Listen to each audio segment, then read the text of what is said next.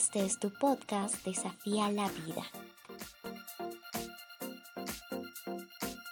Amigos, el día de hoy vamos a hablar acerca del tema 7 pensamientos para superar los malos momentos.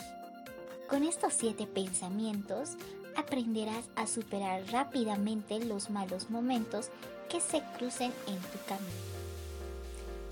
Como número 1, la felicidad no es algo constante y tampoco se supone que tenga que serlo. Si la felicidad fuera algo constante, no sabríamos disfrutarla ni apreciarla, ya que estaríamos habituados a ella. Para vivir días y tiempos felices es necesario atravesar momentos de dificultad en nuestras vidas. Solo así sabremos apreciar y valorar esos momentos de felicidad que constantemente desaparecerán de nuestras vidas para más tarde volver a aparecer. Como número 2, los fallos y los errores son situaciones transitorias que nos enseñan las lecciones necesarias y permanentes. Con frecuencia las mayores lecciones que hemos aprendido en nuestras vidas han surgido como consecuencia de haber cometido un gran error. Todos nos hemos equivocado y cuanto más antes aceptemos este hecho, antes podremos emplear todo nuestro potencial para conseguir aquello que deseamos. Hacer algo y equivocarte es siempre 10 veces más productivo que no hacer nada. 3 siempre estás progresando aunque no puedas percibirlo aquí y ahora. Las personas perfeccionistas, entre las cuales me incluyo, nos enfrentamos a un problema cuando estamos en un proceso de aprendizaje, ya sea una carrera, un deporte o un trabajo. Somos tan perfeccionistas que hasta nos consideremos que hemos aprendido una lección o lo que estemos aprendiendo al 100%. Pensaremos que no estamos realizando ningún progreso y que por lo tanto no estamos aprendiendo nada. No importa si comenzamos con un 0% de conocimientos y a día y día a día pues podemos llevarnos un 70% tal vez y ese 30% que nos separa de la perfección nos lleva a visualizar nuestro progreso como algo estancado y por lo tanto insuficiente. Este pensamiento nos debe llevar a abandonar aquello que hemos empezado.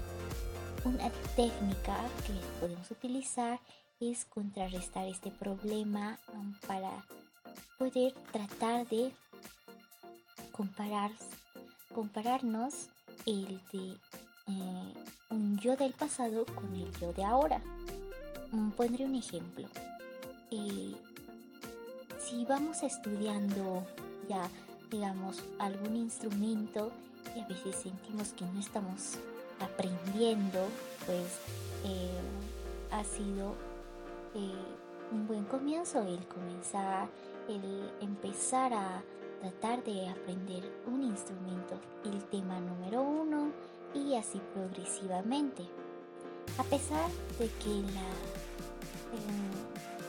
travesía de este aprendizaje pues resulta bastante eh, contribuir con práctica, lecciones, tal vez apoyarse con videos y no es fácil, pero se puede comprobar que con mucho esfuerzo, dedicación y día a día constancia, pues puede ser que estemos mejorando y estamos aprendiendo y llegar a ese 70%.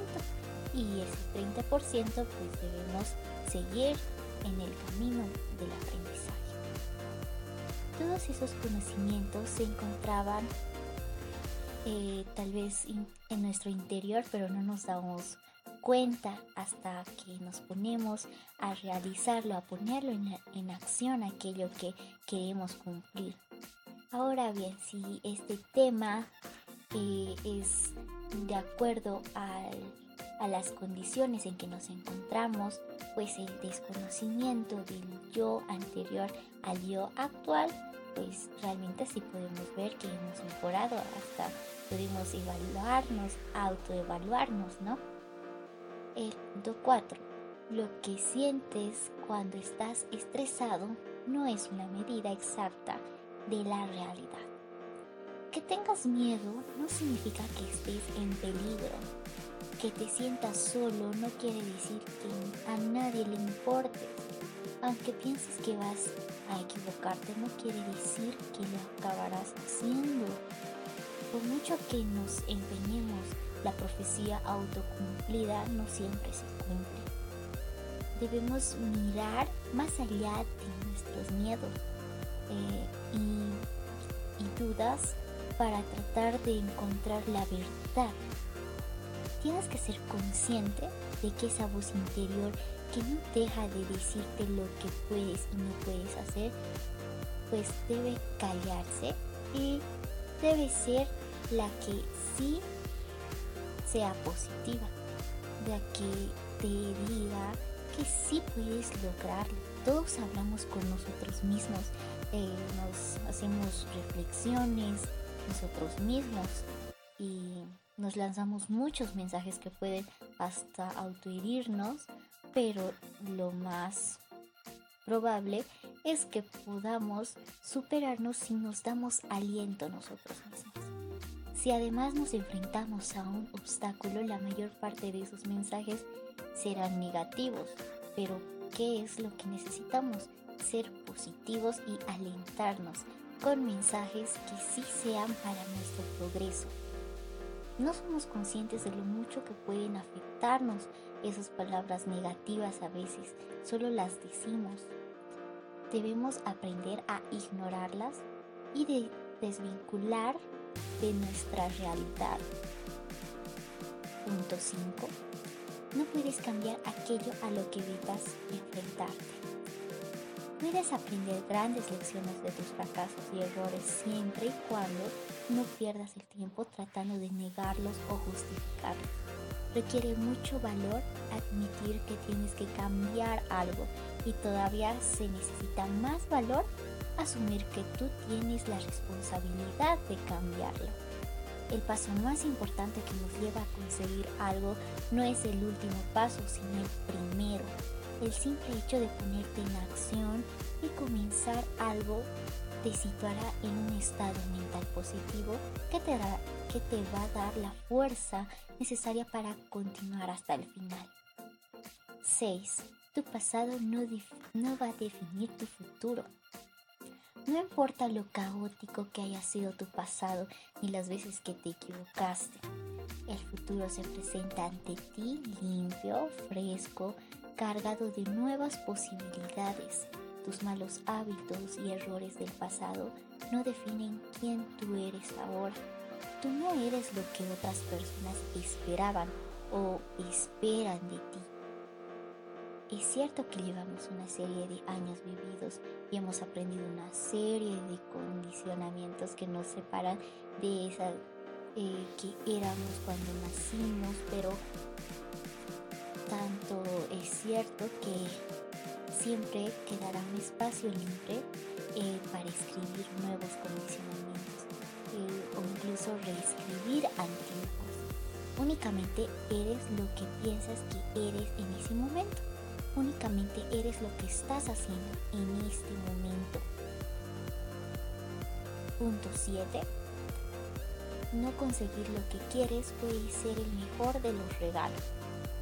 A veces no conseguir lo que deseamos puede suponer un golpe de buena suerte ya que nos obliga a reevaluar nuestra situación y abrir nuevas puertas en busca de nuevas oportunidades.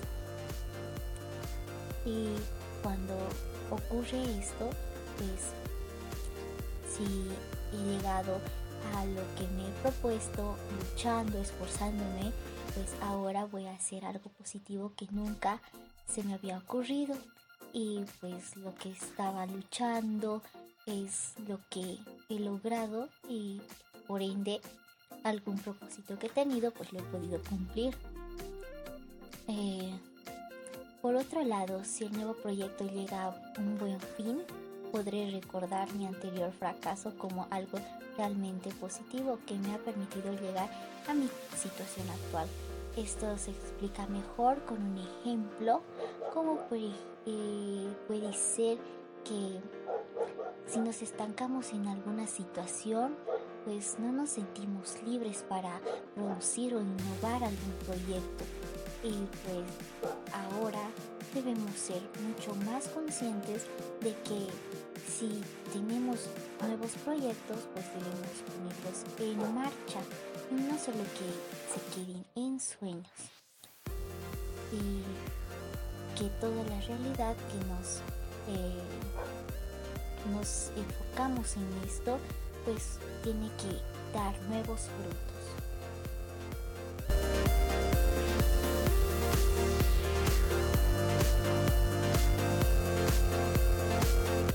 Bueno amigos, espero que este tema sea de gran beneficio para su desarrollo personal. Hasta una próxima oportunidad.